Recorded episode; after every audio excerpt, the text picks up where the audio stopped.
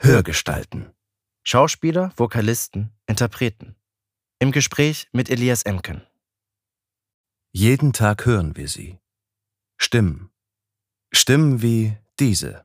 Ich erinnere mich am dollsten an den samtenen Schaft. Sie erzählen uns mal große, mal kleine Geschichten. Sie sind Vertraute unseres Alltags und begleiten uns vielleicht sogar schon seit unserer Kindheit. Das habe ich jetzt nicht gerade wirklich gesagt. Doch, hast du. Ja, Bitte sag's super. nochmal. Nein. Doch wer steckt eigentlich hinter diesen Stimmen? Was ist denn seine oder ihre Geschichte? So, läuft. Sag doch mal was, Tanja. Hallo. Das ist Tanja So ein Geke. bisschen mehr vielleicht. Ach so, ein bisschen mehr. Hallo, hallo. Ja. Sie synchronisierte zum Beispiel Zoe Saldana in Avatar und spricht unter anderem die große Hörbuch-Thriller-Reihe von Linda Castillo. Und sie fand Peter von den drei Fragezeichen immer am tollsten und durfte in der Folge Geheimnisvolle Botschaften in der Rolle Barbara sogar in ihn verknallt sein. Okay, pass auf. Ich, ich mach das jetzt hier mal auf. Ja, Zeit wird's. Zeit wird's, ey. Mann, Mann, Mann, ey. Also endlich mal hier am richtigen Ort. Du mir auch gleich sagen können, dass wir uns in Charlottenburg treffen und nicht in Kreuzberg. Also ich meine, ich hätte das mindestens zweimal gesagt. Außerdem steht das auch in der E-Mail unten Welche drunter. E-Mail? Das ist nicht dein Ernst. Von wegen hast du die Zusammenfassung unten gelesen. Ich habe doch noch gesagt, lies doch wenigstens die Zusammenfassung. Dann weißt du, worum es geht. Es geht um Text, es geht um was zu trinken. Ja, das so. habe ich auch gelesen. Ja, genau. Aber nicht, dass es in Charlottenburg ist. Egal, die Stunde Verzögerung. Ja, du, also, du musst auch mal an mich denken. Ich juckt's? sitze hier auch rum und bin ein bisschen nervös. Ich jetzt, ah. Ah. So. Das muss man nämlich dazu sagen. Jetzt ist wieder alles gut. Tanja hat sich Champagner bestellt. Ja, ganz bescheiden. Genau. Und es sollte kein Cremant sein. Ich habe ihr gestern noch von Karstadt aus vier Bilder geschickt. Und der letzte war es dann. Ja, das ist der richtige, hat sie gesagt. So, wie der schmeckt. Ja, Champagner ist auch wirklich was anderes als Cremant. Also er schmeckt anders, finde ich. Das werden wir gleich feststellen. Vielleicht auch nur im Kopf, aber das ist ja entscheidend. Im Moment schäumt der sehr stark. Bei mir zumindest. Na voll. Ja, artgerechte Gläser sind das nicht. Aber, Nein, ein wenig stillos. aber ich finde sie ganz schön. Sinne des Wortes. Okay. Ja? Ping. Tanja, ich freue mich sehr, dass du da bist. Herzlich willkommen. Ich freue mich auch. Dankeschön. So. Heute ist Champagner-Donnerstag. Champagner Donnerstag, Santé.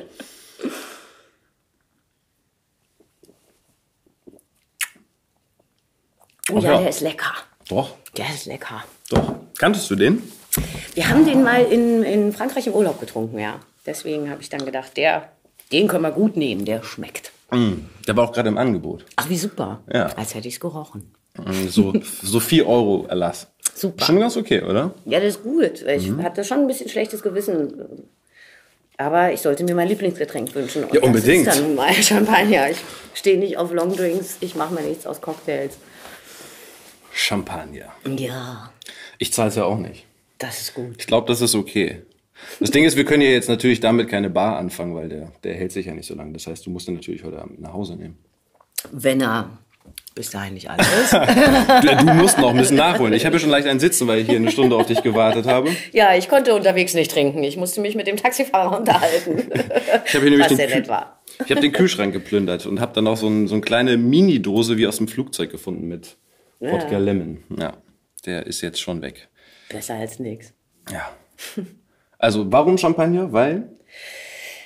Zum einen, weil er mir wahnsinnig gut schmeckt und weil er, finde ich, ein besonderer Alkohol ist. Also er macht auch eine besondere Wirkung. Der wirkt anders als Wein, der wirkt anders als Bier oder irgendein Cocktail. Der macht, ähm, ich finde den sehr anregend. Also Ja, ist ein bisschen. Klapperwasser, was ja auch ganz gut ist für heute vielleicht. Auf jeden Fall.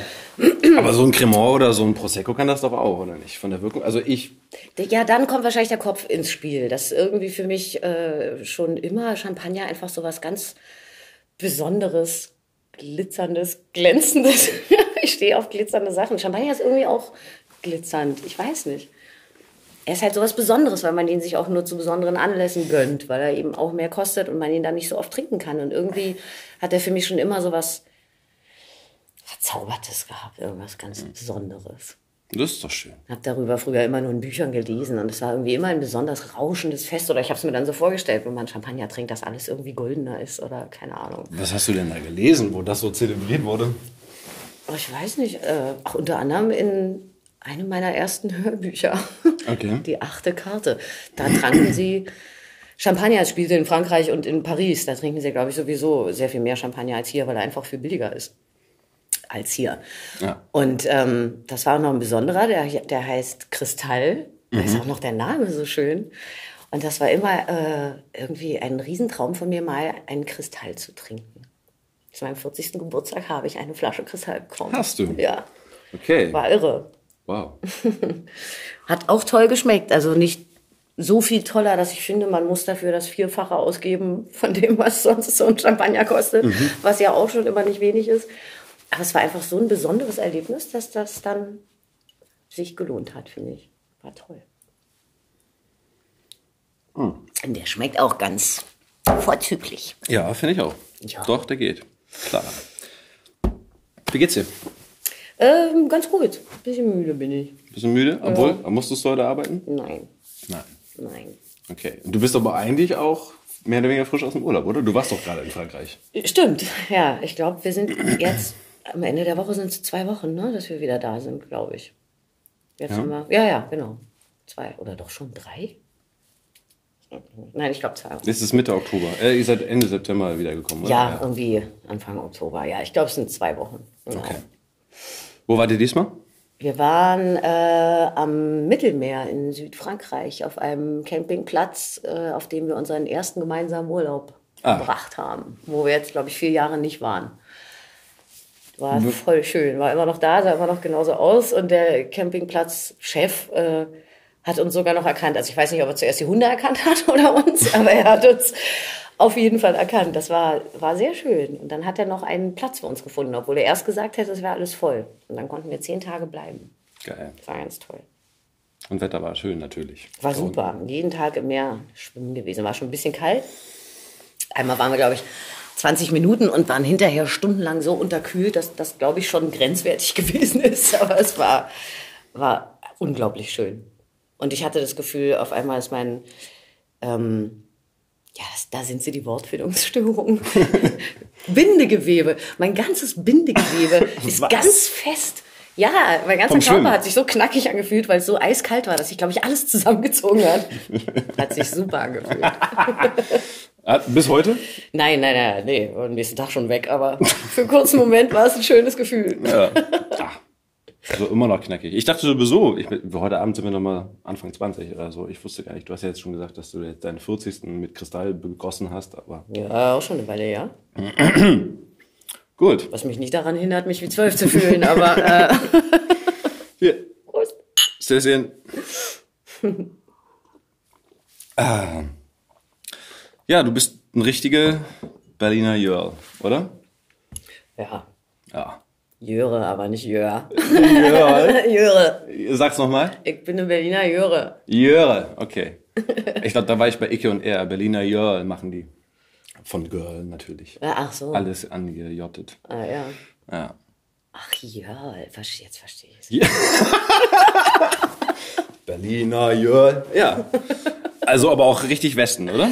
Du bist ja jetzt Ja. quasi hier, Charlottenburg, in der Nähe groß geworden, oder?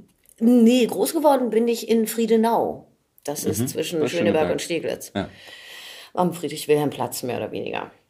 Da bin ich äh, groß geworden, ja. Da bin ich geboren worden und habe die ersten 20 Jahre meines Lebens auch gelebt. Okay. Und dann bin ich nach Charlottenburg gezogen, hier in die Nähe, in die Pestalozzi-Straße. Okay. Genau. Das war offensichtlich eine schöne Zeit, weil du dich gerne daran erinnerst, als wir gerade draußen noch saßen am Ja, Spree. das, das hat natürlich auch damit zu tun, dass hier um die Ecke die Wohnung ist, in der ich zuletzt noch gewohnt habe. Ich bin ja Okay. dann irgendwann von äh, Charlottenburg nach Moabit umgezogen. Und das ist hier auf der anderen Uferseite, mehr oder weniger. Und ähm, das war eine super schöne Zeit.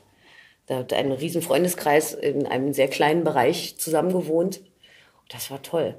Und das war auch die Zeit, äh, wo die Mauer gefallen ist, wo man einfach nachts unendlich wieder leben konnte und wir zu Fuß irgendwie am, am äh, Bundestag vorbei da nach Mitte gelatscht sind und irgendwelche Clubs, die es für anderthalb Wochen gab, in Hinterhofkellern durch Zufall gefunden haben. Und das war eine super Zeit. Cool. Das war echt toll, bevor dann Berlin aus allen Nähten platzt und immer voller, größer und ein bisschen unangenehmer wurde. Aber du meinst gerade anderthalb Wochen so schnell? Gab es da Clubs? Das habe ich nicht ganz verstanden. Es gab so temporär. Ja, also anderthalb Wochen war jetzt bestimmt übertrieben. Nein, aber es waren halt so Sachen, die waren jetzt nicht groß irgendwie angekündigt oder man konnte sie in der Zeitung finden, sondern ja. über die sind wir wirklich durch so eine Baustelle in den Hinterhof gestolpert und haben irgendwie laut Musik gehört und dann war irgendwo im Keller irgendein Club und weiß ich nicht, wenn man da nach einer Weile wieder hin ist, gab es den vielleicht nicht mehr oder okay. dafür gab es einen anderen. Also sowas halt. Aber es gab ja auch noch kein Facebook, wo Veranstaltungen dann gepostet wurden. Nee. So. nee.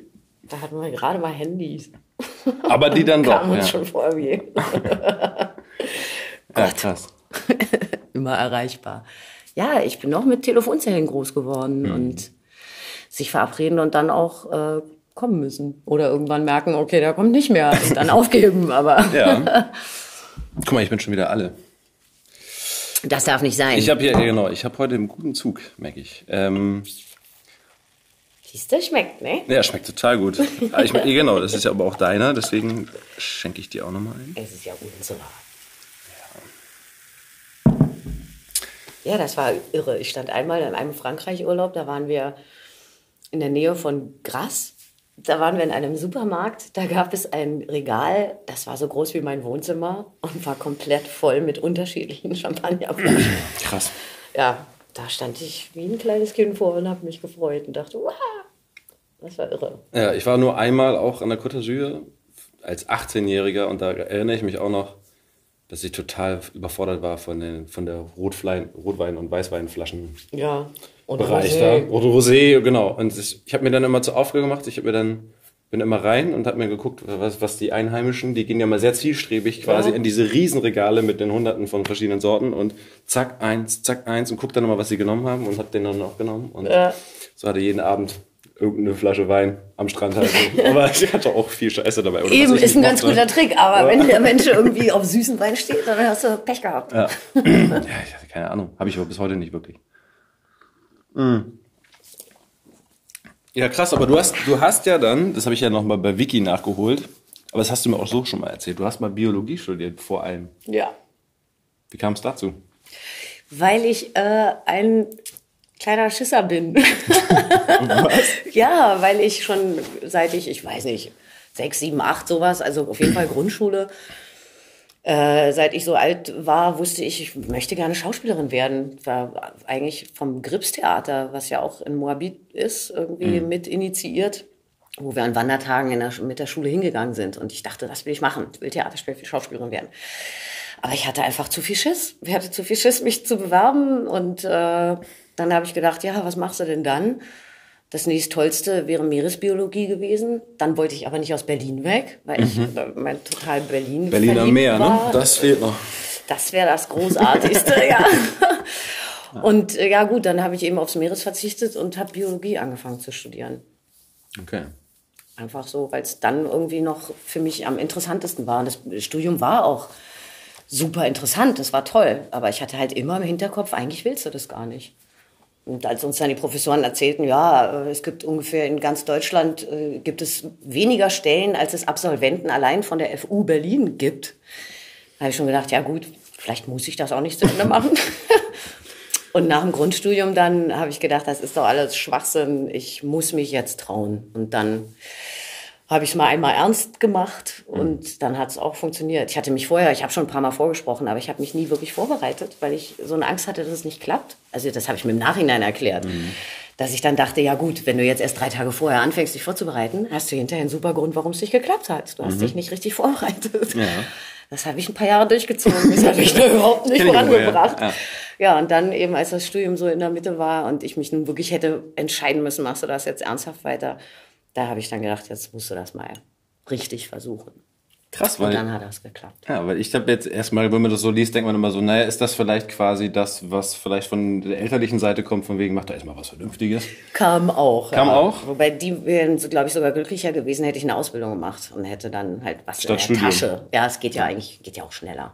Ja. Aber das Studium war ihnen schon lieber. Aber ich war dann ganz aufgeregt, als ich ihnen erzählen wollte, ich will das jetzt abbrechen und mhm. doch Schauspiel machen. Und habe eine riesen Rede vorbereitet.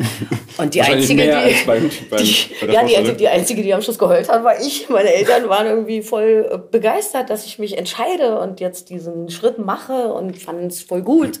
Ich war ganz äh, erstaunt. Ja, aber. Und dann war es so. Maria Körber. Genau. Die hat ja in der Zeit wahrscheinlich gerade frisch gegründet, oder? Weil sie hat es ja nicht so lange gemacht, oder? Ich also frisch gegründet, glaube ich nicht. Die gab es schon ein paar Jahre. Das war ja die Fortsetzung der Schule ihrer Mutter von Hilde Körber. Okay. Die, äh, glaube ich, wenn ich jetzt keinen Schwachsinn erzähle, die HDK sozusagen geworden ist. Okay. Also eine staatliche Ich habe nichts gesagt.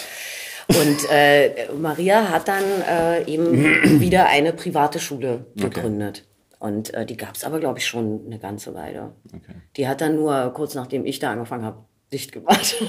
Aber damit hatte ich nichts zu tun. Nein. Also wir waren mehr oder weniger der letzte Abschlussjahrgang sozusagen. Krass. Ja. Aber das war auch eine tolle Zeit, war eine tolle Erfahrung. Vor allen Dingen war die in der Wilmersdorfer Straße und ich wohnte in der Pestalozzi. Das heißt, ich bin zehn Minuten dahin gelaufen. Und trotzdem zu spät gekommen. Wollte ich gerade sagen, Oder? was nichts äh, dazu beigetragen hat, dass ich pünktlich gewesen wäre. Es war ganz schlimm. Aber ich habe in der Schauspielschule eigentlich abgesehen von heute, das pünktlich kommen gelernt. mhm, Weil mich Maria mehr als einmal aus dem Tiefschlaf geklingelt hat mit dem Telefon und mir die Hölle heiß gemacht hat, wie man sich erwachsenen Menschen gegenüber so respektlos verhalten kann, dass man nicht pünktlich kommt. Die hat es wirklich geschafft, mir Pünktlichkeit einzubläuen. Ich habe das äh, aus der Schauspielschule mitgenommen. Ja, ja total. Also du weißt, ist sehr unglaubwürdig weißt, heute. du weißt ja, bei wem du es machen kannst und bei wem nicht. Ne? Also beim Synchron klappt es ja meistens auch, würde ich denken, oder? Ja, schon. Also bei, bei der Arbeit bin ich schon überwiegend pünktlich. Es ist ja. die Ausnahme und ich sage dann auch immer schon von unterwegs Bescheid, weil es mir eigentlich ganz wichtig ist, pünktlich zu kommen. Aber es ist einfach... Schön, dass sich das nicht wie Arbeit anfühlt. Prost. Ja. Gut. nicht schlecht. Ah. Mm. Ja, aber dann ging es ja nicht sofort zum Synchron, um das nochmal aufzunehmen, weil du hast dann da abgeschlossen. Wann war das? Oh Gott, ich und Zahlen. Egal. Äh, da so, so da. 99, glaube ich. Okay. Hast du Ungefähr. gerade Abi gemacht, glaube ich. Ja, du Kleiner. Ja, ja. ja, aber ich glaube, es war ungefähr 99, weil ich glaube, ich von 99 oder 2000, also, oder 97, um Gott, äh, Ende der 90er mhm.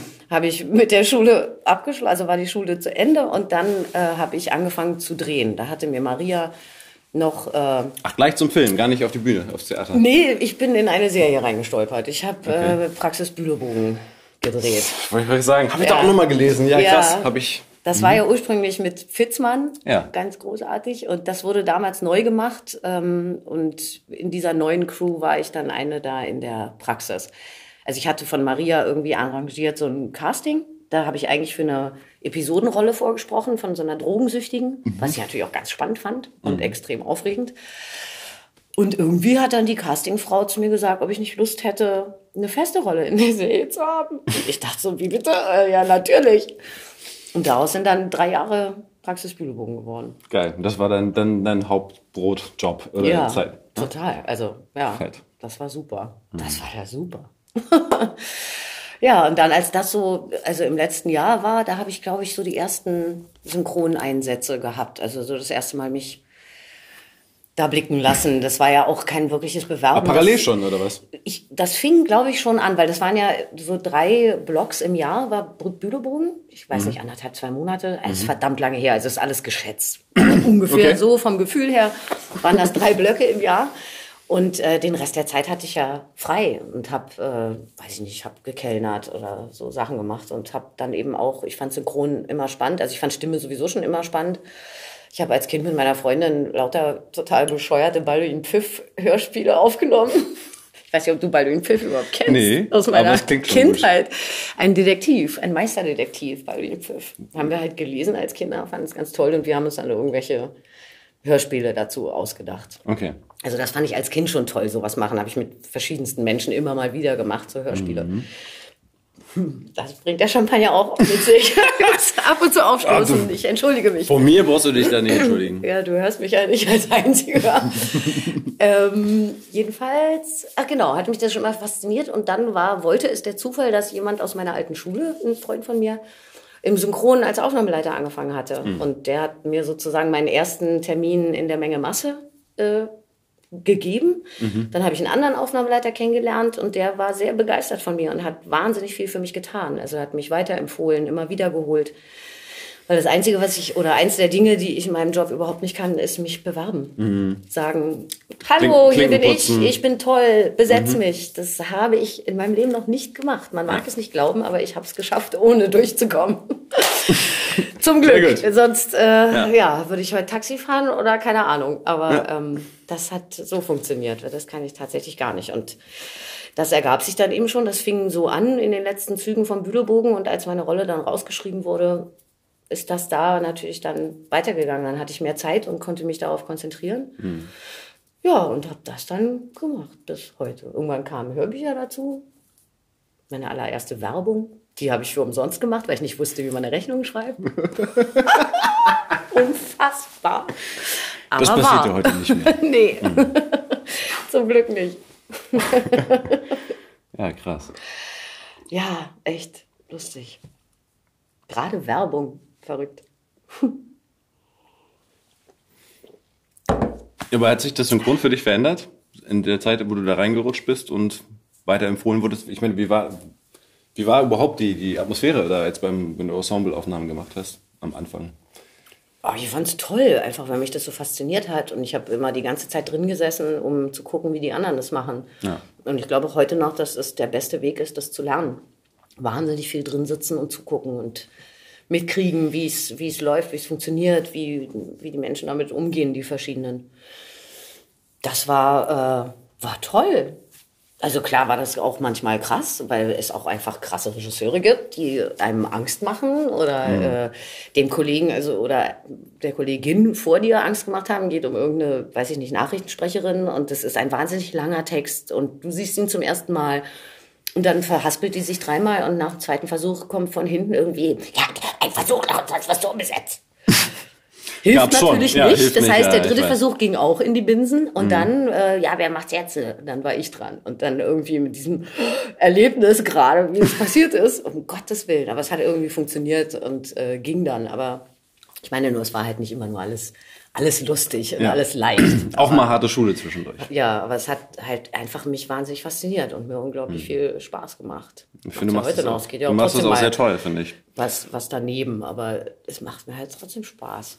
Ich habe nämlich gerade gestern, ohne dass ich es wusste natürlich, aber ich war sehr erfreut. Ich habe äh, gestern in der Mediathek Transamerica gefunden. Ach, Kannst du dich daran erinnern, Carrie Preston? Ja, mit Namen bin ich ganz schlecht. Okay, das ist die Schauspielerin weiß, dass ich und ich habe auch, habe. Ich habe auch, ich hab auch geguckt, die wurde bislang von unterschiedlichsten Leuten synchronisiert. Also oh. anscheinend ist sie noch nicht so gesetzt. Mhm. Aber das war äh, die Schwester von der Hauptprotagonistin oder erst am Anfang Protagonist, der eine Geschlechtsumwandlung mhm. machen möchte. Und In echt? Die, nee, es war im Film die Schwester. Im, ja, im ja. Film die Schwester. Ich habe den Film leider nicht gesehen. Das solltest du tun. Ja, ich, ich versuche auch fast alles zu gucken, was ich gesprochen habe, aber den habe ich noch nicht gesehen. Das wäre auch so eine Frage. Das tust du, ja? Mhm. Du guckst dir schon an, was du gemacht hast. Also es gelingt mir immer weniger. Es, also Weil's es bleiben viel, viel mehr Filme immer auf der Strecke. äh, genau. Weil die Zeit einfach irgendwie oft fehlt oder mhm. ich das dann auch nicht mehr im Kopf habe oder der Arbeitstitel so anders war, dass mir nicht bewusst ist, irgendwie der Film ist das jetzt. oder es okay. geht mir dann so durch die Lappen. Weil ins Kino schaffe ich es so gut wie nie, wenn gucke ich das äh, zu Hause halt irgendwie. Ja. Aber die Großen hier, hier, du machst ja ähm, Zoe Saldana. Ja. Die guckst du dann schon. Also jetzt bei Avatar oder. Ja, stehen aber auch noch zwei Filme, von denen ich A nicht genau weiß, wie sie heißen. Oder vielleicht sind die auch nie im Kino gelaufen, da muss man irgendwie die DVD suchen. Da gibt's schon auch noch was, was ich noch nicht gesehen habe. Aber ja, klar, ich versuche das immer. Und Avatar habe ich natürlich, das habe ich nicht mehr, habe ich mehr als einmal gesehen, weil ich allein den Film so toll finde. Er hat ja die die, die Meinung äh, gespalten, aber ich fand ihn unfassbar toll. Ich, ich glaube, ich finde ihn auch richtig toll. Ich habe damals nicht so richtig den Zugang gekriegt. Ich habe aber ich weiß, dass der gut ist.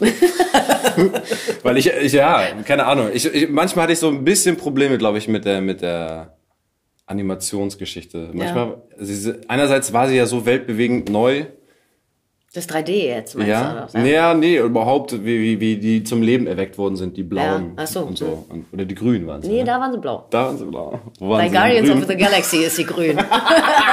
So Okay. ist Sardana ist gerne mal farbig unterwegs. Auf jeden Fall.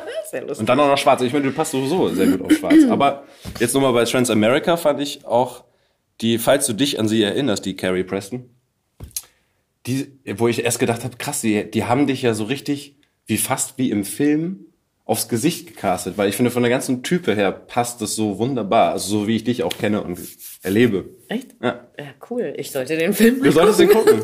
Ich meine, das ist eine relativ kleine Rolle, Ja, aber sie ist, äh, ich habe mich tierisch gefreut, als du dann auf einmal auftauchtest und ist ja lustig. dachte, ja, geil, das passt voll. Passt Faust aufs Auge. Also, nicht einen Moment dran gezweifelt. Das ist eher ein krasses Phänomen. Jetzt mache ich es schon lange genug, dass mir das tatsächlich passiert, dass ich äh, zu Hause, weiß ich, mit Simon sitze und Filme gucke. Das passiert uns beiden. Und plötzlich spricht einer von uns mit. Und wir haben nicht damit gerechnet, wir haben, haben das überhaupt nicht mehr im Hirn. Und plötzlich stellst du fest, oh, da habe ich mitgesprochen. Das ist tatsächlich Echt krass. so, ja? Das sind, naja, 2000, ja gut, fast 20 Jahre sind 17 Jahre jetzt, ist auch echt eine Menge, also viel Zeit und viele, viele Filme. Da ist echt, da geht einem schon mal der eine oder andere durch die Lappen.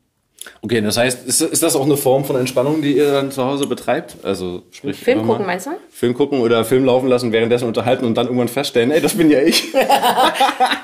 Ja, kommt vor. Ja? Also gerade Film gucken und dabei quatschen und merken, wir haben gar nichts mitgekriegt. ja, das äh, kommt gerne mal vor. Aber klar, Film gucken ist auch immer, immer eine schöne Sache. Hm. Also kommt auf den Film an. Ehrlich gesagt bin ich in letzter Zeit, gerade was so Blockbuster angeht, häufiger ziemlich enttäuscht. Aber es gibt auch immer wieder Perlen, die echt, echt toll sind und über die man sich dann freut. Oder äh, auch, auch Blockbuster, die Spaß machen und bei denen Spaß ich mich machen. zum Beispiel auch freue, dabei Und zu sein. Spielspaß machen, ja. Guardians of the Galaxy finde ich ganz toll. Oder heißen sie auch The Universe? Ich vergesse es nämlich Ich jedes glaube, Mal. Galaxy. Ich hoffe. Also, wenn Da geht's ja jetzt auch ich weiter, mich oder? Die machen doch dafür. weiter, oder? Äh, Oder zumindest der zweite läuft doch ja schon. Ja, was, genau. Ja. Mhm. Ich musste gerade kurz überlegen. Ich bin gerade so panisch. Was darf ich eigentlich erzählen von Filmen, die noch nicht laufen? Hast du keine Klausel? Der läuft, ich habe den schon gesehen. Der läuft ja schon. Ja. Ja, wir, wir müssen ja immer Verschwiegenheitsklauseln unterschreiben. Und äh, ich bin dann äh, manchmal nicht sicher, ist der jetzt schon raus oder was habe ich da unterschrieben? Darf ich nicht mal den Titel nennen? Keine Ahnung. Also Mhm. ich lese mir das ja nicht durch. Ich glaube, ich glaube, es wird nicht zurückkommen. Nee, den habe ich ja schon gesehen, also ist der auf jeden Fall in Ordnung. Davon zu reden, meine ich. Ja, das finde ich wirklich, ich finde die Reihe toll. Ich bin da glücklich, da eine, eine Rolle drin zu sprechen, weil ich das wirklich mag. Macht mir richtig tolle Spaß. Auch Wie- beim Gucken. Wie war das bei Bitch Lab? den hast du mir mitgegeben als DVD. Hier, willst du den nicht mehr haben? Stimmt. Ein, so ein schöner Exploitation-Film. Was ist denn ein Exploitation-Film? Das Ich musste ich gestern auch nochmal nachschlagen. aus, Also ja. ein Trash-Film, beziehungsweise Ja, Trash war Exploitation heißt ja besonders etwas hervorheben, um einen Nutzen davon zu haben. Also sprich Titten, Gewalt und Ja. aggressive Sprache und Blut und das ist der Vordergrund und darum stricken wir jetzt mal eine Story. Ja, also ich muss sagen, ich finde es witzig, in so einem Film mitgesprochen zu haben. Und mich ja, oder? Den amüsiert. kann man auch tatsächlich unter dem Aspekt ganz gut gucken. Der ist schon ganz witzig. Also ich Auf möchte jetzt Fall. nicht jeden Tag so einen Trash machen. Und Nee. äh, es gibt auch wirklich Sachen, die ich nicht mache. Aber ähm, ah, ist der schon Aber du kriegst 100 doch- Jahre her, oder? Und ich fand das auch ganz lustig. 2009 oder so? Ja, Sag ich ja. ja ich habe jetzt auch gerade gerade Mein. Glas ist voll alle. Voll alle, aber das geht ja gar nicht. So, Oh, Entschuldigung. Oh Gott, gut. das vergieße, weil schütte ich noch den Kopf. Naja, ich meine, es ist ja, also. Ich meine, Tarantino hat ja durchaus auch in dieser Art Genre mal gegraben, aber er macht es immerhin noch irgendwie noch einen Ticken geiler. Als Bitch Slap. Ja, Bitch Slap. ja aber Das klingt- Bitch, genau, ich habe auch gerade Schwierigkeiten gehabt, gut. ja, mit dem Champagner auch hier. Plus. Da ist es voll. Bitch Slap. Ja. Ja, lustig. Mhm. War bestimmt nicht der schlechteste Film, den ich gemacht habe. ja. Was heißt das denn? Gibt's, gibt's einen richtig Scheißfilm? Ja, du, du meintest gerade, manche, habe, habe ich gedacht, hm, weiß ich gar nicht. Aber du meintest gerade, du machst auch nicht alles. Also ich meine, wie, Nein, wie mach- feind kriegst du denn, du machst keinen Porno, wolltest du damit machen, aber den synchronisiert ja Das heutzutage eh keiner gar mehr, nicht an mich rangetragen. Ja, das war als, als Anfänger kriegst du mal, oder kriegt kriegstest du, ich weiß nicht, ob das heute noch so ist, mal so ein Softporno untergeschoben, ohne dass du das vorher wusstest. Aha. Aber äh, ein richtiger Porno ist, glaube ich, eine ganz andere Industrie. Aber schön, also, dass du das sagst, weil beim Hörbuch ging es doch ähnlich so, oder? Bei vielen. Dass die Leute mit so einer Art Softporno eingestiegen sind. Gibt doch, ja. Also guck dir Simon an. Also, nein, Alle. Der, also, aber Jeder Larry hatte Adrian. so eine oder, Pornoreihe, ja. oder? Genau. Also Mit eine bescheuerten Menge. Dämonen, ja, Was ja. ich mir heutzutage gar nicht vorstellen könnte, weil ihr so tolle gesetzte Schauspieler seid, wo ich dachte, so, das habt ihr doch gar nicht mehr nötig. Aber tatsächlich. Aber wenn es Habt doch ihr sowas auch mal gemacht? hören wollen. Ja. Und, Und was heißt, habt ihr immer gemacht? Es gibt äh, kaum einen Krimi, den ich lese, der äh, keine Se- Sexszene hat. Sexszene. Ja, das ist ja, das ist aber auch nochmal was anderes, oder? Als wenn es Ja, explizit auf Genre angelegt ist, wenn es darum geht, ab Seite 253 wird das erste Mal gebimst. Ja. Und- ja, weil es ist im Grunde genommen konsequent. Ja, das stimmt. Also es ist wie beim, beim äh, Synchron auch. Am Anfang gab es noch Softporn-Zeugs, später dann nicht mehr. Und so ist das vielleicht im Hörbuch auch. Keine Ahnung. Ja, also mh, mir fallen ein paar ein, die auf jeden Fall so Mir eingestiegen auch. sind. Das, ist, ja. Und nicht mal eingestiegen, eingestiegen mit was anderem. Und dann kam aber diese Reihe. Oder so. Ja, Ah. da musst du durch. Ja, vielleicht Das liegt ist ja auch nicht unlustig. Nein. Nicht, Nein, aber das darfst du ja als leider. Komödie das ist lesen ja, genau, dürfte, genau. Da- Du darfst es ja eben nicht transportieren. Nein. Sondern das, den Spaß haben wir ja dann wir im Studio, aber Das. Auf Band landet ja tatsächlich ernst gemeint. Und, Ja, man muss ne? das schon auch ernst nehmen. Habe ich auch wirklich versucht. weiß, Also weil- es gab ja auch immer eine, Liebes, eine ernstzunehmende Liebesgeschichte, an der ich mich langhangeln konnte. Mein Gott, und es ist ja auch eigentlich nichts gegen eine Sexszene, eine schöne Sexszene zu sagen. Es kommt dann immer drauf an. Absolut nicht. Wenn es nicht zu sehr entartet irgendwie. Nee, Warum nicht? Macht man ja im normalen Leben auch. ist richtig. Ist richtig. Aber es gab schon seltsame äh, Formulierungen und Begriffe dann für Ja, die erogenen Zonen. richtig. Sehr einfallsreich. Von Grotte Fall. zu Spalte zu, ich weiß nicht. Was?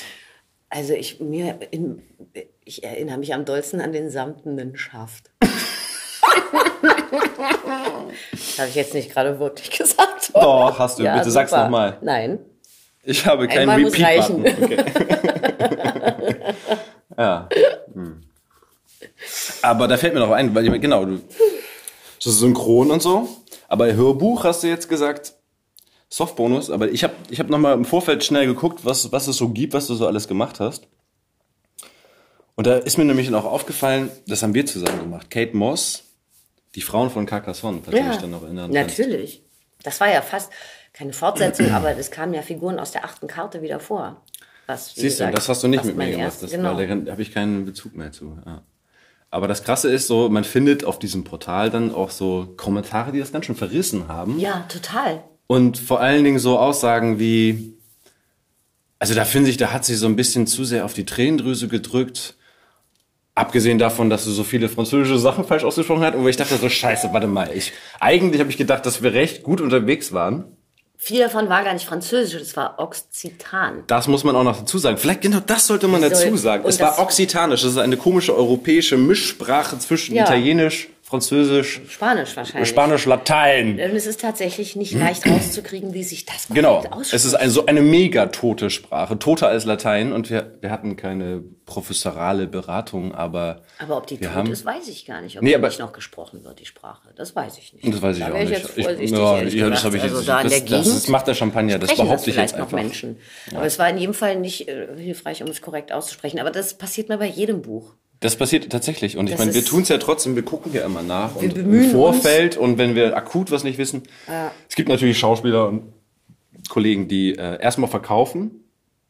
Und wenn man dann selber hinter in der Regie Mhm. oder in der, bei der Tontechnik nicht irgendwie sagt, ja, es klingt authentisch und lässt laufen, dann passiert ja immer Scheiße. Mhm. Aber du bist ja eigentlich immer sehr ehrlich. Und sobald äh, du irgendwas siehst, was du nicht kennst, stolperst du und sagst, war das doch richtig? Und dann gucken wir in der Regel nochmal nach. Ja, ich Deswegen würde ich das es sehr ja auch gewundert. gerne richtig machen, aber es funktioniert trotzdem nicht immer. Ja, und vor allen Dingen, aber dann, aber dieses auf die Tränendrüse decken, äh, drücken, Mhm. Kommentar, wo ich dann so dachte, ich erinnere mich noch, dass wir waren, das war noch ein Bikini-Studio. Und Mhm. da waren wir, das war, muss auch winterlich, herbstlich mäßig gewesen sein und es war, wir waren fast Frauen alleine da. Haben wir die nicht an der Kurfürstenstraße aufgenommen? Meine ich doch. Ah, ja. Da haben wir den im ja, großen Kurfürsten, Atelier. genau. Ja, wir waren da ziemlich alleine und Ja. es war auf jeden Fall sowieso kaltes Wetter. Und ich weiß noch, dass wir beide an diversen Stellen so Pipi in den Augen hatten. Ja, ich, am Ende. So von wegen, wir mussten heulen. da nicht auf Tränendrüsen drücken. Also, ich, Also mich ich, hat der Text einfach mitgenommen. Aber Ja. das, naja, das ist doch immer so. Es ist, es empfindet halt nicht jeder gleich. Und jeder findet auch die Story nicht gut oder diese, das war ja schon auch eine gewagte Mischung. Es ging Es war- um den, genau, es um war den sehr Widerstand äh, im, im, eigentlich im Zweiten Weltkrieg, äh, Ja. Resistance irgendwie und dann kommt sowas total Mystisches dazu mit einem Typen, der seit mehreren hundert Jahren lebt Ja, und ja auch auch immer so einen schwer Sprung in so eine Ja. mittelalterliche Geschichte, wenn ich mich recht ja, erinnere. Die gab so es noch parallel, 600 ne? Jahre zurück oder so. Ja. Mit diesem Und das Kodex, ist einfach nicht jedermanns Sache. Das kann ich auch verstehen. Aber mich hat es extrem berührt und mitgenommen. Ich fand es toll. Ich fand das auch toll. Also, Deswegen war ich auch ein bisschen traurig über solche Kommentare. Aber es ist, äh, ja, ist ja normal, kann nicht jedem gefallen. Und wer sowas bescheuert findet, in einem Buch über die Resistance so einen mystischen Kram mit drin zu haben, klar, der kann dann damit nichts anfangen. Schade, dass ich ihn nicht trotzdem gekriegt habe, aber. naja, so okay, aber das halt. heißt, du guckst schon mal so auch so was, was, was Leute so schreiben und guckst mal Ja. so die Kritiken. Klar, ich bin davon nicht gefeit, immer weniger. Also eigentlich interessiert es mich total, aber ich habe dann festgestellt, dass es mich zu fertig macht, weil irgendwie, selbst wenn es so ist, dass zehn Kommentare total positiv sind oder auch 100 und einer ist negativ, Und der bleibt hängen. bleibt der Negative. Alle 100 Ja. vergesse ich und denke, ja, cool, such dir einfach einen anderen Job. einfach was anderes. Bitte nicht, bitte nicht, Tanja. Nee, es, ja, es hat dann wirklich eine, eine krasse Wirkung. Deswegen habe ich mir das abgewöhnt, irgendwie jetzt immer gleich zu gucken. Oder ich gucke nur auf die Sternchen. Also wie Rezension gibt's ja auch immer einen, einen äh, Zahlenwert. Wertung, ja. Aber natürlich bin ich auch neugierig und, und es interessiert mich. Aber ich merke, dass es mich oft zu sehr fertig macht, wenn dann da, weil Leute halt auch dazu tendieren, manche Menschen das sehr krass zu formulieren. Und ähm, das, ich nehme mir das dann zu Herzen und das ist schon heftig. Aber natürlich entgehen mir auch positive Sachen, die mich extrem freuen, wenn ich sie mal lese, was unheimlich ähm, Mut macht, äh, weiterzumachen und dran, also so wie ich das mache und wie mir das Spaß macht und wie ich denke, wie es schön ist, dass es zumindest auch Menschen gibt, denen das tatsächlich auch Freude bereitet. Das ist ja auch schön. Aber das Risiko ist halt groß. Ja, man gibt schon was von sich preis. Ne? Ich bin, genau, aber das heißt, das, in letzter Zeit hast du dich da eher zurückgehalten und das nicht mehr so oft nachgeguckt oder weil du auch eh Ja. Zeit hast wahrscheinlich. Oder? Ja, oder ich sehe auch schon, wenn es da negativ ist, und dann denke ich, okay, lies es lieber nicht. Okay. Oder wenn ich weiß, ich habe nächsten Tag Therapie, dann kann ich auch mal eine negative lesen. Nein, aber ja, das ist schon echt schwierig. Einfach weil eben, das ist aber mein doofer Kopf, der, der negative Sachen tausendmal mehr wahrnimmt äh, als, als positive. Ich glaube, das ist generell in unserer Psyche so veranlagt. Da bist du jetzt nicht außen Damit vor. stehst du sicher nicht allein, Nee, ja. stehst du nicht allein. Aber Ja, weil wir das wissen, könnten wir es ja eigentlich dann mal entspannter sehen, ne? ja ich finde, genau, das versuche ich auch. aber was du vorhin noch meintest, von wegen Sachen, die ich nicht mache, Ja. äh, wollte ich nur noch sagen, dass ich zum Beispiel keine Horrorfilme spreche seit einigen Jahren. Ich glaube, mein letzter war es Silent Hill. Gucke ich Hab auch nicht, deswegen kann ich dazu nichts sagen. Ja, krasser Film. Und äh, ich weiß nicht, danach habe ich gedacht, ich möchte das nicht mehr. Horrorfilme sind mir irgendwie zu krass. Als ich, weiß nicht, um die 20 oder knapp drunter war, fand ich Horrorfilme super. Aber heute finde ich Horrorfilme total krass. Und ich möchte auch nicht dazu beibringen, sie in die Welt zu tragen. Und vor allen Dingen, wenn ich mir den Film angucke und ihn spreche, habe ich die ganzen Bilder im Kopf und die Gefühle dazu, weil ich ja natürlich versuche, in der Situation diese Gefühle zu erzeugen. Sei es. Panik, Todesangst oder sonst was. Ja. Und das ist mir einfach irgendwann zu krass gewesen. Und äh, Wolf's Creek war der ausschlaggebende Film. Ich weiß nicht, ob den irgendjemand kennt. War irgendwelche nicht. Jugendlichen in, in Australien, der basierte auch noch auf einer wahren Geschichte, die liegen bleiben, glaube ich, dem Auto und von einem Typen mitgenommen werden und dann eben da im Nirgendwo bei dem gefangen sind und der die alle mit unterschiedlichsten Dingen und sich selbst vergewaltigt, umbringt und sonst was. Und ich habe mir den Nach vorher... einer wahren Geschichte. Ja, ich habe mir den vorher angeguckt, musste dabei heulen und habe dann gesagt, ich möchte den Film nicht sprechen. Und das war äh, sozusagen der, der Start dafür, dass ich keinen keinen Horror mehr spreche. Das heißt, du kriegst, das war noch aus einer Zeit, wo man die Filme zugeschickt bekommt, von wegen? Nee, nee, ich habe den in der Firma geguckt. Vorher. Ach so. Ich habe halt gesagt, ich würde ihn gern vorher sehen, weil ich Okay. eben vorher Silent Hill gemacht habe. Da gab es eine Szene, da haben sie irgendwie im Off nach einem Geräusch gesucht, was meine eventuell macht. Deswegen habe ich die ganz oft gesehen, die Szene, ohne dass wir es gemacht haben, weil sie immer wieder gehört haben. Aber der Take lief halt immer wieder. Und das war so eine Szene, da war irgendein, ich weiß ich nicht mehr, Monster oder irgendein so ein Vieh mit so einem Pyramidenkopf. Und der hatte, der war halt riesig, hatte eine Frau in der Hand und äh, hat mit einer Handbewegung in ihre Klamotten gegriffen und ihr mit dieser Handbewegung alle Klamotten vom Leib gerissen. Und danach hat er nochmal zugegriffen und hat ihr mit der nächsten Bewegung die gesamte Haut vom Leib gerissen. Und das habe ich irgendwie, weiß nicht, 15, 20 Mal gesehen. Ja. Und das war irgendwie, ja, ich weiß nicht. Da habe ich dann gedacht, ich glaube, ich möchte das nicht mehr machen. Kann ich sehr gut verstehen. Also ich glaube, ich habe in meinem Leben vielleicht vier Horrorfilme gesehen. Ja, ich will, auch gar nicht irgendwie alle Horrorfilme verurteilen, weil es gibt auch wirklich tolle. Bestimmt. Finde ich. aber auch läuft das dann nicht welche unter mit einer Aussage. Psychothriller mit Ekelszenen? Ja, ähm, also, was Also, ich ganz toll finde, ist zum Beispiel Genre ist doch immer- 28 Days Later ist ein, ist ein Zombie-Film, den ich großartig finde. Den finde ich wirklich toll. Kann ich auch immer noch gucken. immer wieder. Aber ähm, ja, naja. Gibt ja zum Glück genug andere Menschen, die diese Filme dann auch deutsch machen. Für alle, die, denen das gefällt. Eine meiner besten Freundinnen liebt Horrorfilme. Ja. Ja. Aber ich, Ich kenne kann das tatsächlich auch in meinem eigenen Umfeld Frauen, die da äh, weniger sensibel sind als ich. Also Mhm. ich hatte mit 16 auch oder mit 15, 16 irgendwie mal so ein, der war total harmlos wahrscheinlich zu, mit dem heutigen Maßstab.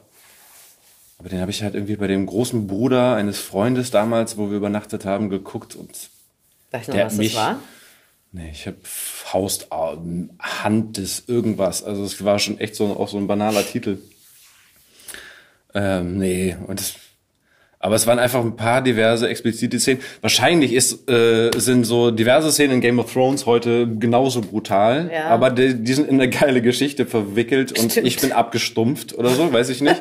Aber wenn es darum explizit darum geht, wirklich Angst zu schüren und das über diesen ganzen Film und du weißt, also es gibt ja auch diese Genres, wo du von vornherein weißt, ähm, naja, okay, hier der Quotenschwarze und dann der stirbt zuerst und dann kommt die Blondie und so und Mhm. Ja. ne, also, ähm, den Reiz habe ich halt auch nie verstanden oder naja und genau und seitdem ich das irgendwie mit 16 da einmal hatte oder 15 war das irgendwie durch das Thema. Ja, kann ich verstehen. Ja, also bin ich ganz bei dir, finde ich gut. ja. Hast du noch? Ein Schlöckchen. Ein Schlückchen noch. Ein Schlückchen geht noch. Ich merke es ganz schön, muss ich gestehen, aber, Ja, Tanja geht in den Kopf. aber geht auch schnell wieder. Ich hoffe, wir sind überhaupt noch verständlich. Bestimmt. Bestimmt. Guck mal, jetzt haben wir so ein bisschen Synchron, jetzt haben wir Hörbücher. Du hast ja zwei so Riesenreihe bei Hörbücher, die könnte man ja nochmal hier. Linda Castillo machst du, Kate Burkholder, die Kommissarin, Mag ich voll gerne. und JD Robb, Eve Dallas. Mag ich auch voll gerne. Ich wollte sagen, da habe ich ja auch schon diverse mit dir gemacht, das läuft ja jetzt seit... Machen wir auch bald wieder. Zwei, drei Wochen oder so. Ist so. Ja. Das, ja, ich muss meinen Kalender aktualisieren. Aber das ist schon so wie zu Hause, oder? Wenn du dann Total. Ja, ins Studio kommst. ich da- mag das total gerne. Ich liebe die Figuren. Ich kenne die alle. Das ist echt schön. Und da machst du wahrscheinlich auch nicht mehr so viel Vorbereitung, außer ein bisschen reinzulesen, oder? Ja, ich lese das, glaube ich, also ich hatte eine Phase, da habe ich sie nicht mehr vorher unbedingt gelesen. Weil ich dachte, ähm, dann ist das irgendwie spannender. Und ich kenne Ja. jetzt die ganzen Figuren und äh, aber ich habe doch insgesamt festgestellt, es ist schon besser, wenn man es einmal vorher gelesen hat. Ich muss mir da gar nicht viel reinschreiben. Irgendwie ist das Gehirn so abgefahren, dass es sich unglaublich viel merkt, ohne dass mir das bewusst ist. Und dass das immer für die, fürs flüssig Lesen immer hilft, das einmal vorher durchgelesen zu haben. Auf jeden Fall.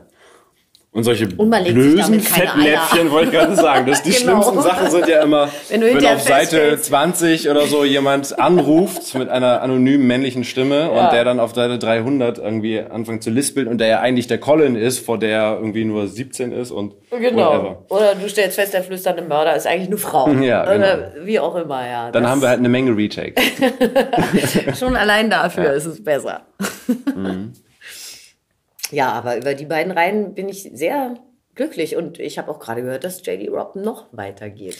Wir haben doch, wir haben doch sogar mal nachgeguckt. Die ist doch im, im Englischen sogar schon bei Band 34 oder sowas. Ich habe die Zahl vergessen, aber es war viel. Ja. Und wir hatten ja jetzt schon die zweite Runde und es ist, gibt jetzt noch eine dritte. Ich glaube noch mal acht oder ich will jetzt keinen Quatsch erzählen, aber es gibt noch mal mehr. Aber mehr das heißt ja, Teile. das, ich verstehe dir gar nicht, weil das heißt ja, sie schreibt tatsächlich heute noch dran. Und sie, das war ja immer alles. Ja. Und das war ja war alles ein bisschen in 90ern, die ne? Zukunft gerichtet und sie hat in den 80ern angefangen. Oder in Deswegen 80ern. war die Zukunft alles, alles, was wir hier noch haben, ist ja noch mit Disketten. Ja, es ist ja nur so eine süße Retro-Zukunft. Zwar mit, mit, mit fliegenden äh, Skateboards und so und auch fliegenden Autos, die aber trotzdem noch Abgase machen. Also auch nichts hier Elektroauto oder so. Nee, nee, schön Diesel. Und halt Discs, ja, das fand ich auch immer witzig. Aber das muss sie doch Aber das irgendwie jetzt mal ändern. immer noch so oder? Das kann sie ja nicht. Also wenn die Reihe jetzt so läuft, kann sie ja jetzt nicht anfangen, dass die plötzlich CDs haben. Aber wenn jetzt heute, wenn ich, ich habe immer gedacht, wir, wir räumen quasi ein altes Oeuvre auf und machen von den 80ern die Bücher, aber wenn, ich glaube, ich weiß jetzt das aber wir- auch nicht, ob sie wirklich noch aktuell schreibt Ja. oder ob es so viele Bücher gibt, dass wir immer noch uns gefährliches Halbwissen. Ja, wir wissen ja. es nicht. Das weiß ich nicht. Aber ich freue mich sehr, dass es weitergeht, weil die echt Spaß macht, Ja, die Serie. ist immer eine schöne Nummer. Mhm. Hm. Ja, aber ansonsten, wenn wir jetzt das mal so abgrasen vom Schauspiel, du hast ja ganz am Anfang hast du auch noch mal auf Bühnen gespielt, hast du gesagt, oder? In Kreuzberg sogar war das nicht mal in der Ich habe, ja, ich habe äh, zwölf oder 13 Jahre in einer Off-Theatergruppe Das war das. gespielt. Das waren äh, eigentlich alles äh, Leute von meinem Gymnasium, die sich ein paar Jahre nach dem Abschluss zusammengefunden haben für so eine ehemaligen Theatergruppe. Und Mhm. wir sind dann einfach richtig lange zusammengeblieben. Die Achtlosen hießen wir. 12, 13 Jahre, ich weiß nicht mehr genau. Und da haben wir beim Theaterforum Kreuzberg gespielt, wenn wir gespielt haben. Eine Produktion pro Jahr und drei Auftritte. Aber das hat immer tierisch viel Spaß gemacht. Und ich bin in Berliner Kammerspielen mal, äh, habe ich mal, äh, also bin ich eingesprungen für eine Schauspielerin, die ausgefallen ist und war Tante Polly. Bei äh, hier, Hilf mir. ähm, du weißt schon, alle schreien jetzt. Ähm, ja, Alle schreien jetzt. Wortfindungsstörung, wie heißt der denn? Tom Sawyer und Tom. Huckleberry Und ich war Tante Polly, genau. Ach süß. Und noch ein anderes Stück da über Mozart, da bin ich auch noch eingesprungen. Ja, und äh, die Off-Theatergeschichte, das war meine Theaterkarriere. Witzig. Gestartet bin ich eigentlich mit dem Wunsch äh, nach Theater. Und dann wurdest du gleich zur, sich dann aber- zur Filmserie Ja, abgegriffen dann, und dann. das hat sich ergeben und dann kam Synchron und dann hat sich der Wunsch aber auch verändert. Ich meine, ja, Träume oder Wünsche verändern sich ja auch irgendwie, je älter man wird. Warum ich diesen Bogen gerade gemacht habe, wollte ich eigentlich nur sagen, weil zum Schauspiel gehört ja noch mehr dazu. Du singst ja auch. Zumindest Ja. gerne. Ja. Und immer mal wieder. Immer mal wieder, richtig. Also es gab diverse Projekte. Tante Bob, Ja. die Country Band, ja, ist Urban Crankenhaus hieß unser, unsere Musikstil. Urban Krankenhaus statt Country. Ja, es gibt ein urban Krankenhaus doch in Berlin. Ja. Das fand ich unheimlich witzig. Ja. ja Kuschelpunk. Kuschelpunk. Was? So habe ich das nie keine Ahnung. wahrgenommen. Es war ja auch, man kann es auch nicht sagen, es war alles Mögliche, keine Ahnung. Es war einfach Zeug, was wir toll fanden und uns eingefallen ist. War ja wirklich eine wilde Mischung, war ja auch gemischt zwischen Englisch und Deutsch. Also eine richtige Linie hatten wir nicht, außer Songs, die uns gefallen. Und die immer gleiche Instrumentierung. Aber das war toll, ja. Ja, eine Zeit lang war ich gleichzeitig in eins, zwei, vier Bands. Das Elektroprojekt Genau. war noch dabei, Long Trigger Music. Genau, so ein Elektroprojekt, genau. Dann gab's eine Jazz-Kombo, da habe ich mal mitgesungen für ein paar, zwei, zwei, drei Auftritte habe ich mit denen gemacht. Okay. Die habe ich verpasst. Ja, Take Five hießen die. Ähm, und die und die Synchronband natürlich. Gibt ja auch, gibt's auch immer noch, aber ich bin halt nicht mehr dabei, schon viele Jahre. Aber eine Zeit lang war ich auch bei der Synchronband dabei. Es war eine Coverband, hat auch viel Spaß gemacht. Das war meine allererste Band. Da habe ich mich überhaupt das erste Mal getraut, in einer Band zu singen. Das erste Mal auf der Bühne gesungen habe ich bei dieser Off-Theatergruppe. Das war der Wahnsinn. Also einfach vom Trauen her. Weil ich so aufgeregt war, dass ich beim ersten Mal proben und singen praktisch gar keine Stimme hatte, gar nicht singen konnte, war alles weg. Aber Super. so mit immer öfter probieren ging es dann auch immer besser. Ähm, ja, und dann die Synchronband war die erste Band, in der ich mich dann mal überwunden habe zu singen, weil getan habe ich so für mich und alleine schon mein ganzes Leben lang. Wollte ich gerade sagen. Also als Kleinkind angefangen, die aber, meine Eltern haben von morgens bis abends mehr oder weniger aber gehört. Und als Kind dann in irgendwelche lustige, lustigen Fidschi-Englisch, weil ich keine Ahnung hatte, was ich da singe, immer schon aber mitgegrölt. Also singen war für mich immer extrem wichtig, aber. Ja, und zuletzt doch bei, bei Kai Lüftner, oder? Mit Rotzenrohl. Ja, stimmt. Ja. Die Kinderlieder, oder? Ja, da auch einen Song auf seiner ersten CD, das war ganz toll. Ja. Und auch einmal auf einem Parkhaus von einem Einkaufszentrum. Bitte? Das war lustig, ja. Da hat er eine Rotzen, Rotzenroll-Radioshow gemacht. Also eben. Eine Live-Show quasi. Genau. Mit, da hat er mehrere, die da auf der CD dabei waren, zusammengeholt und ähm, hat halt ein, eine Live-Show von der ersten CD damals gemacht. Und das war auf dem Einkaufszentrum Köpenick, glaube ich. War abgefahren. Warum nicht auf dem Kluckerkranich? Ich meine, man erlebt so lustige Sachen. Ich habe auch mit Carlo Hackenberger, der die kleinste Band der Welt hat und mit äh, seiner Ukulele äh, Coversongs macht, mit dem bin ich auch ein paar Mal aufgetreten und sind in so lustigen Läden dann zu zweit gewesen. Einmal im oh Gott, wie heißt das? White Trash. Ja. Das ist so ein Burgerladen eigentlich. Und äh, wir standen auf so einer kleinen Bühne und unten saßen die Leute und haben Burger gegessen und Pitcher getrunken und so laut geredet, dass man uns überhaupt nicht gehört hat. mit, so, mit, so, einer so kleinen undankbar, Box, oder? Der Ukulele ja. und zwei Stimmen. Das ist so klassisch. Das hat einfach keiner gehört. Es war so laut da drin. Es war ja. unfassbar. Aber das waren trotzdem geile Erfahrungen. Also nicht, dass ich mich dabei wohlgefühlt hätte, aber es war trotzdem eine tolle Erfahrung. Mhm. Ja, lustig. Krass. Mhm. Ja. So eine Sache muss ich noch loswerden, die fällt mir noch ein. Ja. Weil das ja äh, für viele schon ein Highlight ist. Die Folge Nummer 160. Die drei Fragezeichen. Ich glaube, war es nicht 116? War es echt Ich habe mir aufgeschrieben 160 und sogar vielleicht sogar schon 178. Dann Barbara Matthewson. Habe ich da eine falsche Info? Nee, dann hast du bestimmt recht. Dann war es 160. Also was ich sagen wollte, du warst bei den drei Fragezeichen dabei. Ich war bei den drei Fragezeichen dabei, ja. Ja? Ich durfte sogar die beknackte Karte vorlesen. Das war die Frage. Du durftest die legendäre Karte vorlesen. Ja, und es war wirklich abgefahren, weil ich einfach wirklich mit den drei Fragezeichen groß geworden bin. Ja. Als erstes sogar mit den Büchern. Mein großer Bruder hatte die Bücher. Hm. Das erste, was ich gelesen habe, war, glaube ich, das Oh Gott, wie hieß denn das? Hieß das das Gespenst, das unheim dieser unheimliche Geist? Die erste Folge? Nein, nee, das erste, was ich gelesen habe. Es war mit so einem Geist, der dann der grüne Orgel, Geist. Orgel spielte. Nee, das ist das Gespensterschloss. Oh, das Gespensterschloss.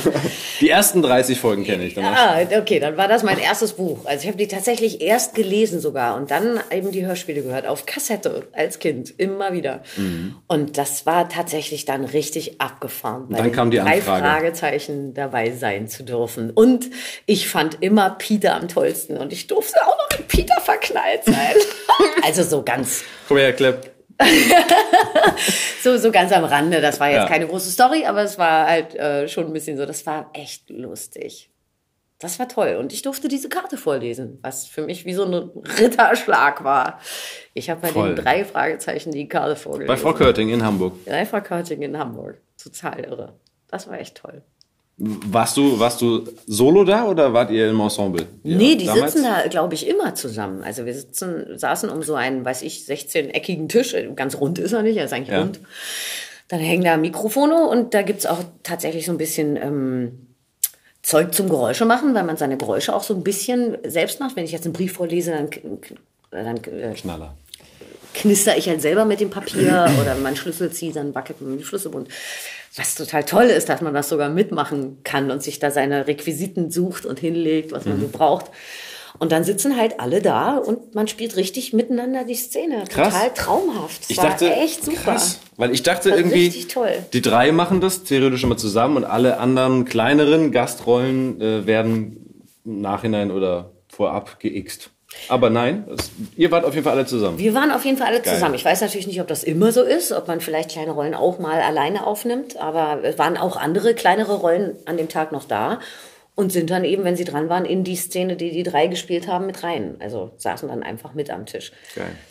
War toll, das war echt richtig toll.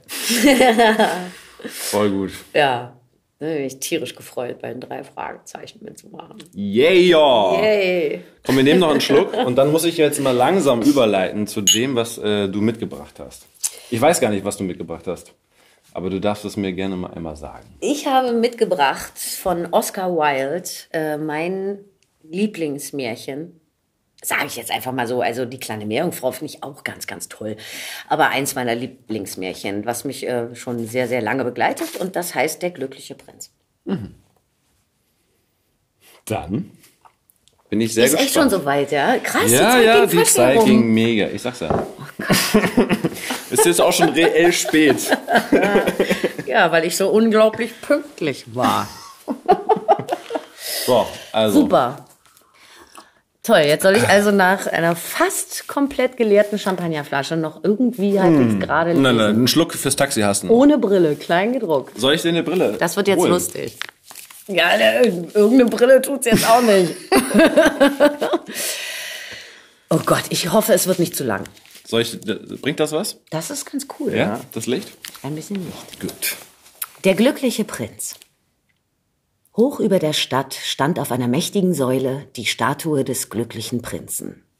Ich werde schmatzen, ich entschuldige mich jetzt schon dafür. Sie war über und über mit dünnen Goldblättchen bedeckt. Statt der Augen hatte sie zwei glänzende Saphire und ein großer roter Rubin leuchtete auf seiner Schwertscheide. Alles bestaunte und bewunderte ihn sehr. Warum bist du nicht wie der glückliche Prinz? Fragte eine empfindsame Mutter ihren kleinen Jungen, der weinend nach dem Mond verlangte. Dem glücklichen Prinzen fällt es nie ein, um etwas zu weinen. Ich bin froh, dass es wenigstens einen gibt, der in dieser Welt ganz glücklich ist, sagte leise ein Enttäuschter mit einem Blick auf das wundervolle Standbild. Er sieht genau aus wie ein Engel, sagten die Waisenkinder, als sie in ihren purpurroten Mänteln aus dem Dom traten. Wie könnt ihr das wissen? Fragte der Mathematiklehrer. Ihr habt noch nie einen. Entschuldigung. Ihr habt doch nie einen gesehen. Oh doch, im Traum, antworteten die Kinder. Und der Mathematiklehrer verzog die Stirn und machte ein sehr strenges Gesicht, denn er billigte Kinderträume nicht. Da flog eines Nachts ein kleiner Schwelberich über die Stadt. Seine Freunde waren schon vor sechs Wochen nach Ägypten gezogen, aber er war zurückgeblieben, weil er sich in eine wunderschöne Schilfrispe verliebt hatte. Ganz zeitig im Frühling hatte der Schwelberich die Rispe zum ersten Mal gesehen, als er gerade hinter einer großen gelben Mücke her über den Fluss flog und war von der Schlankheit der Rispe so entzückt gewesen, dass er Halt gemacht hatte, um mit ihr zu plaudern. Soll ich dich lieben? fragte der Schwelberich, der es liebte, immer gleich gerade auf sein Ziel loszugehen. Und die Schilfrispe verneigte sich tief vor ihm. So flog er immer und immer um die Schlanke herum, berührte leicht das Wasser mit seinen Flügeln und machte kleine silberne Wellen darauf. Das war die Art, wie er warb, und es dauerte den ganzen Sommer hindurch. Das ist eine alberne Verbindung, zwitscherten die anderen Schwalben. Die Schilfrispe hat kein Vermögen und viel zu viele Verwandte. Und in der Tat war der Fluss ganz voll von Schilf. Als dann der Herbst kam, flogen sie alle davon. Als sie fort waren, fühlte sich der Schwelberich einsam und fing an, seiner romantischen Liebe überdrüssig zu werden. Sie kann sich gar nicht unterhalten, sagte er. Und ich fürchte, sie ist eine Kokette, denn sie flirtet immer mit dem Wind. Und wirklich machte die Schilfrispe, so oft der Wind blies, die graziösesten Verbeugungen. Ich gebe gern zu, dass sie sehr häuslich ist, fuhr er fort. Aber ich liebe das Reisen, und deshalb soll meine Frau es auch lieben. Willst du mit mir fort? Fragte der Vogel endlich die Rispe. Die aber schüttelte den Kopf. Sie hing so sehr an der Heimat. Du hast mit mir gespielt, rief da der Schwelberich. Ich mache mich auf nach den Pyramiden. Leb wohl! und flog davon. Den ganzen Tag über flog er und erreichte gegen Abend die Stadt. Wo soll ich absteigen? sagte er. Hoffentlich hat die Stadt Vorbereitungen getroffen. Da sah er das Standbild auf der hohen Säule. Hier will ich absteigen, rief er. Es hat eine hübsche Lage und viel frische Luft. Und damit ließ er sich gerade zwischen den Füßen des glücklichen Prinzen nieder. Ich habe ein goldenes Schlafzimmer, sagte er wohlgefällig zu sich selber, während er umherschaute und sich anschickte, schlafen zu gehen. Aber gerade als er seinen Kopf unter seinen Flügel stecken wollte, fiel ein großer Regentropfen auf ihn nieder. Wie sonderbar, rief er. Am Himmel ist nicht das kleinste Wölkchen, die Sterne sind hell und leuchten, und doch regnet es. Das Klima im nördlichen Europa ist schon wirklich abscheulich. Die Schilfris beliebte ja den Regen sehr, aber das war bloß ihr Egoismus. Da fiel ein zweiter Tropfen. Was für einen Zweck hat denn eigentlich eine Statue, wenn sie nicht den Regen abhalten kann? sagte der Vogel. Ich werde mich lieber nach einem guten Schornstein umsehen. Und er wollte schon fortfliegen. Doch bevor er seine Flügel ausgebreitet hatte, fiel ein dritter Tropfen. Er schaute in die Höhe und sah, ja, was sah er? Die Augen des glücklichen Prinzen waren voll Tränen, und Tränen liefen ihm über die goldenen Wangen. Sein Gesicht war so wunderschön im Mondlicht, dass den Schwelberich Mitleid ergriff. Wer bist du? sagte er. Ich bin der glückliche Prinz. Weshalb weinst du denn? fragte der Vogel. Du hast mich ganz nass gemacht. Als ich noch am Leben war und ein Menschenherz hatte, antwortete die Statue, da wusste ich nicht, was Tränen sind, denn ich lebte in dem Palast sorgenlos, in dem die Sorgen keine, in den die Sorge keinen Zutritt hat. Tagsüber spielte ich mit meinen Gefährten im Garten, und des Abends führte ich den Tanz in der großen Halle an. Rund um den Garten lief eine sehr hohe Mauer, aber nie dachte ich daran zu fragen, was wohl dahinter läge. So schön war alles um mich her. Meine Höflinge nannten mich den glücklichen Prinzen, und glücklich war ich in der Tat, wenn Vergnügen Glück bedeutet. So lebte ich und so starb ich. Und nun, da ich tot bin, haben sie mich hier hinaufgestellt, so hoch, dass ich alle Hässlichkeit und alles Elend meiner Stadt sehen kann. Und wenn auch mein Herz von Blei ist, kann ich nicht anders als weinen. Wie? Es ist nicht von echtem Gold? Sprach der Vogel zu sich, denn er war zu höflich, als dass er eine so persönliche Bemerkung laut geäußert hätte. Weit von hier, fuhr die Statue mit einer leisen, melodiö melodischen Stimme fort, weit von hier in einer kleinen, schmalen Gasse steht ein armseliges Haus. Eins der Fenster ist offen, und so sehe ich eine Frau am Tisch sitzen. Ihr Gesicht ist hager und verhärmt, und sie hat raue, rote Hände, Nadel zerstochen, denn sie ist Näherin. Sie stickt Passionsblumen in ein Seidenkleid, das die schönste der Ehrendamen der Königin beim nächsten Hofball tragen soll. In einem Winkel des Zimmers liegt ihr kleiner Junge krank im Bett. Er fiebert und verlangt nach Orangen. Die Mutter aber kann ihm nicht mehr geben als Wasser aus dem Fluss, und daher weint er. Vogel, Vogel, kleiner Vogel, willst du ihr nicht den Rubin aus meiner Schwertscheide hinbringen? Meine Füße sind an dem Sockel befestigt und ich kann mich nicht bewegen. Man erwartet mich in Ägypten, sagte der Schwelberich. Meine Freunde fliegen den Nil auf und nieder und unterhalten sich mit den großen Lotusblüten. Bald werden sie sich im Grab des großen Königs schlafen legen. Vogel, Vogel, kleiner Vogel, sagte der Prinz. Willst du nicht diese eine Nacht bei mir bleiben und mein Bote sein? Der Knabe ist so durstig und die Mutter so traurig. Ich glaube, ich mache mir nichts aus Knaben, antwortete der Schwelberich. Als ich letzten Sommer am Fluss wohnte, da gab es so rohe Buben, des Müllers Söhne, die immer Steine nach mir warfen. Getroffen haben sie mich natürlich nie, aber es war doch immerhin ein Zeichen von Respektlosigkeit. Aber der glückliche Prinz sah so traurig aus, dass es den kleinen Schwelberich dauerte. Es ist sehr kalt hier, sagte er. Aber ich will trotzdem diese eine Nacht bei dir bleiben und dein Bote sein. Ich danke dir, kleiner Vogel sagte der Prinz. So pickte der Schwelberich aus des Prinzen Schwert den großen Rubin und flog mit ihm fort über die Dächer der Stadt. Er flog an dem Turm des Doms vorbei, auf dem die weißen Marmorengel stehen. Er flog über den Palast hin und hörte die Musik von Tanzweisen. Ein schönes Mädchen trat mit seinem Geliebten auf den Balkon hinaus. Wie wundervoll die Sterne sind, sagte er zu ihr, und wie wunderbar die Macht der Liebe. Hoffentlich wird mein Kleid zum Staatsball fertig, antwortete sie. Ich lasse mir Passionsblumen draufstecken, aber die Schneiderinnen sind so faul. Er flog über den Fluss und sah die Laternen an den Schiffsmasten, und endlich erreichte er das armselige Haus und schaute hinein. Der Knabe wälzte sich im Fieber, und die Mutter war vor Müdigkeit eingeschlafen. Hinein ins Zimmer hüpfte der Schwelberich und legte den Rubin auf den Tisch gerade neben den Fingerhut der Frau. Dann kreiste er leise um das Bett und fächelte des Jungen Stirn mit den Flügeln. Wie kühl mir ist, sagte der Knabe. Ich glaube, es wird mir besser. Und er sank in einen köstlichen Schlaf. Darauf flog der Schwelberich zurück zu dem glücklichen Prinzen und erzählte ihm, was er getan.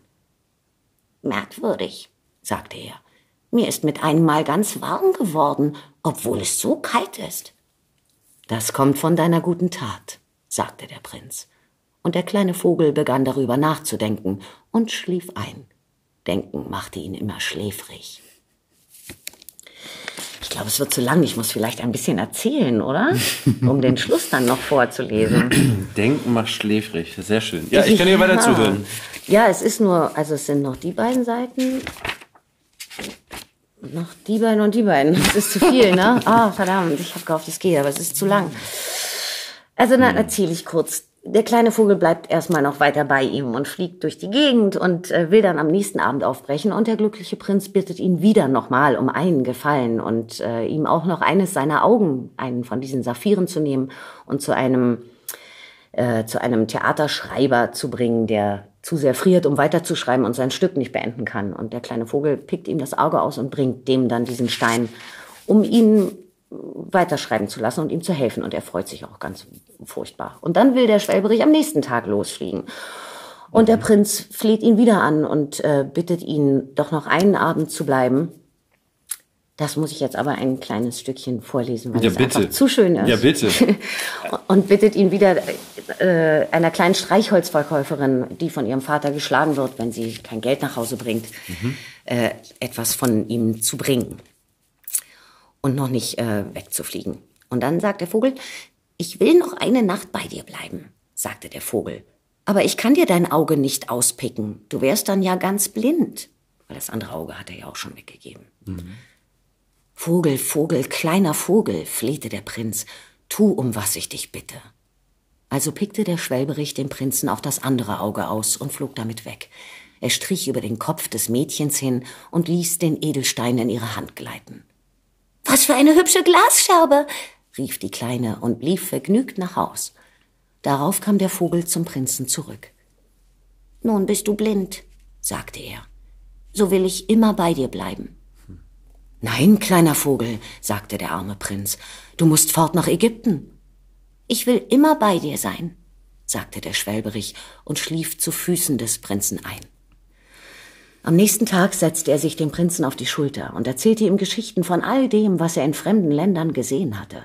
Er erzählte ihm von den roten Ibissen, die in langen Reihen an den Nilufern stehen und mit ihren Schnäbeln Goldfische fangen, und von den Kaufleuten, die langsam neben ihren Kamelen einherschreiten und Rosenkränze aus Bernstein in den Händen tragen.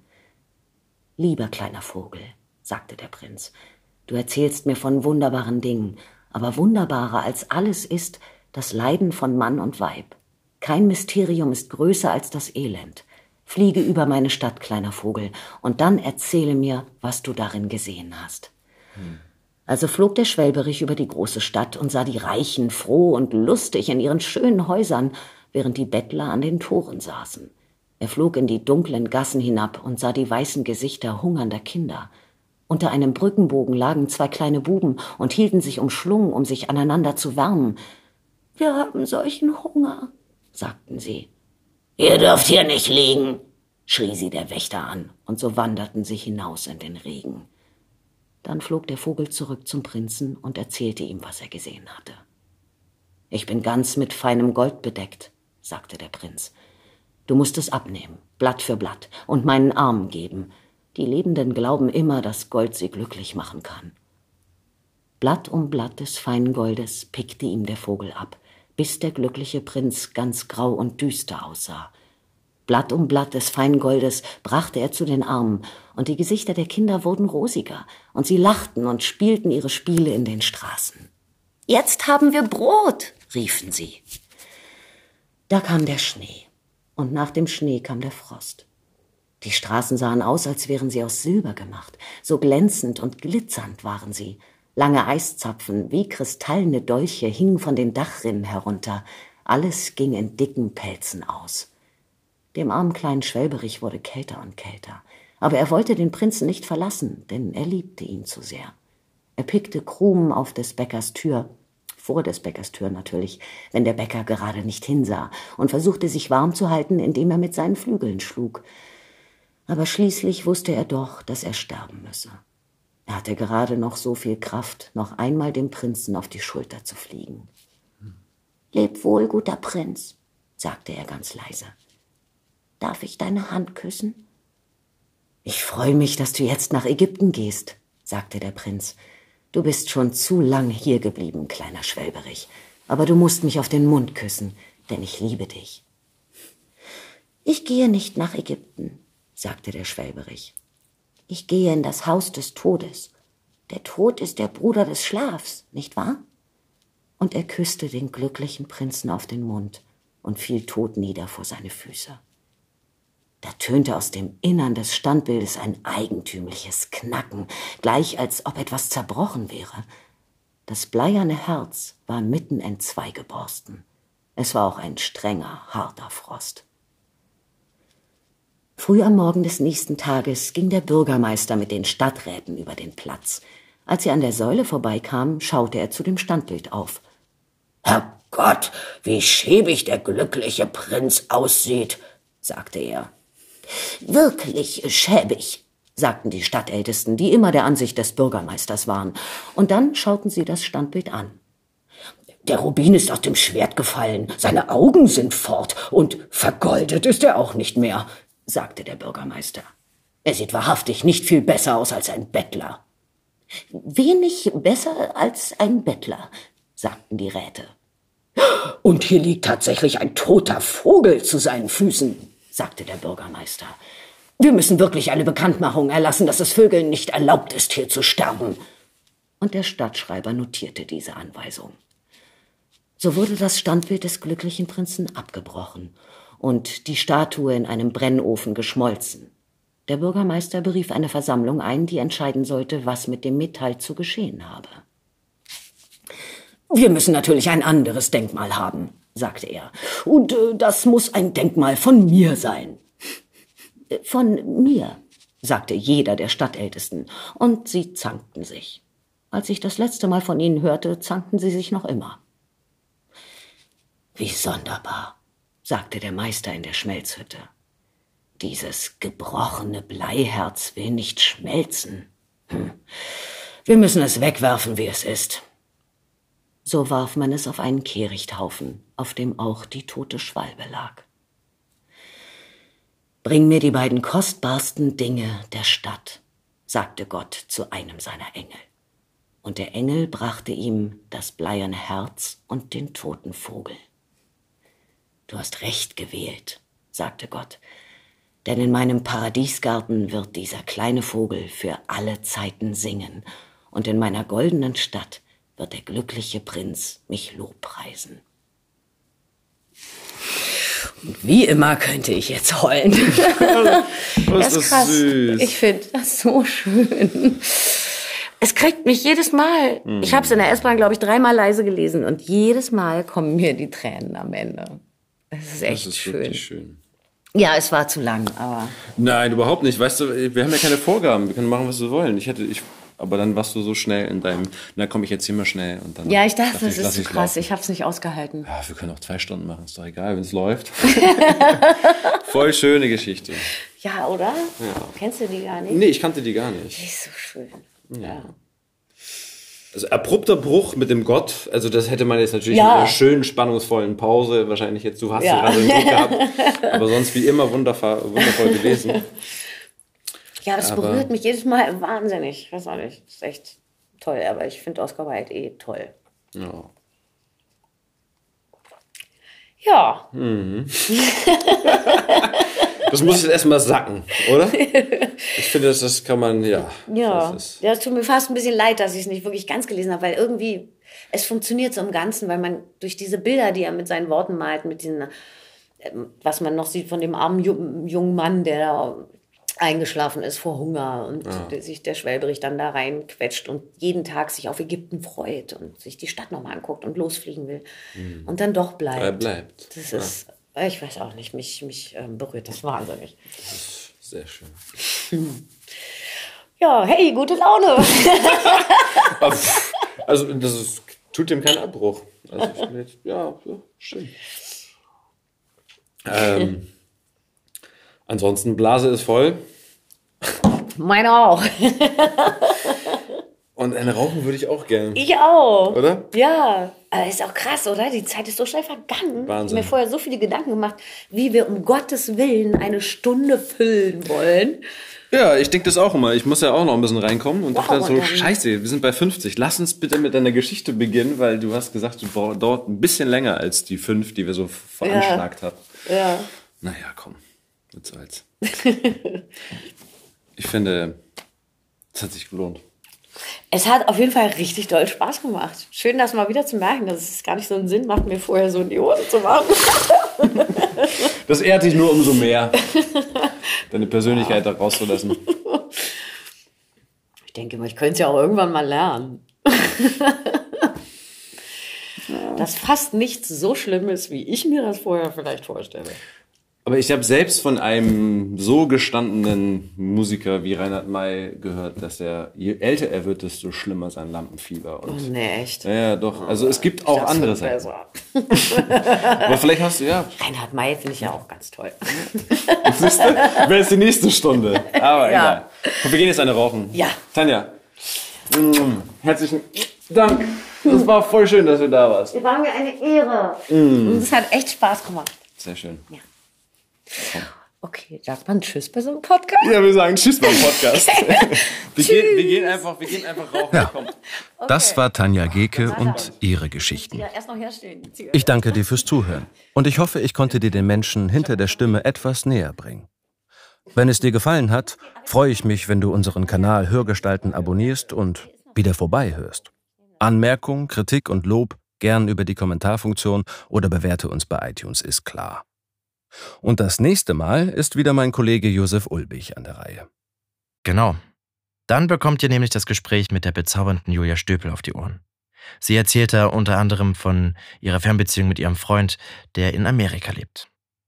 Ich finde das auch total merkwürdig. Ich kenne die jetzt schon viele Jahre, aber wir sind, kennen, wir sind jetzt nicht so dicke oder so. Mhm. Da begegnete ich auf dem Gang und die sagte zu mir, sag mal, bist du noch mit diesem Amerikaner zusammen? Und ich so, äh, ja, wieso? Und sie so, was stimmt denn bei dir nicht? Übrigens, auf unserem Kanal Lauscher und Hörspiel kommt diese Woche Donnerstag passend zu Halloween Dracula. Und auf unserem Kanal Hörbuch läuft immer noch Ich bring mich um die Ecke von Arland Lohe, gelesen von Anna Carlsson. Wenn du keine unserer Podcast-Veröffentlichungen verpassen willst, abonniere einfach den Kanal Lauscher Lounge alle Podcasts. Also, ahoi, tschüss, ciao und bis zum nächsten Mal bei Hörgestalten. Shh.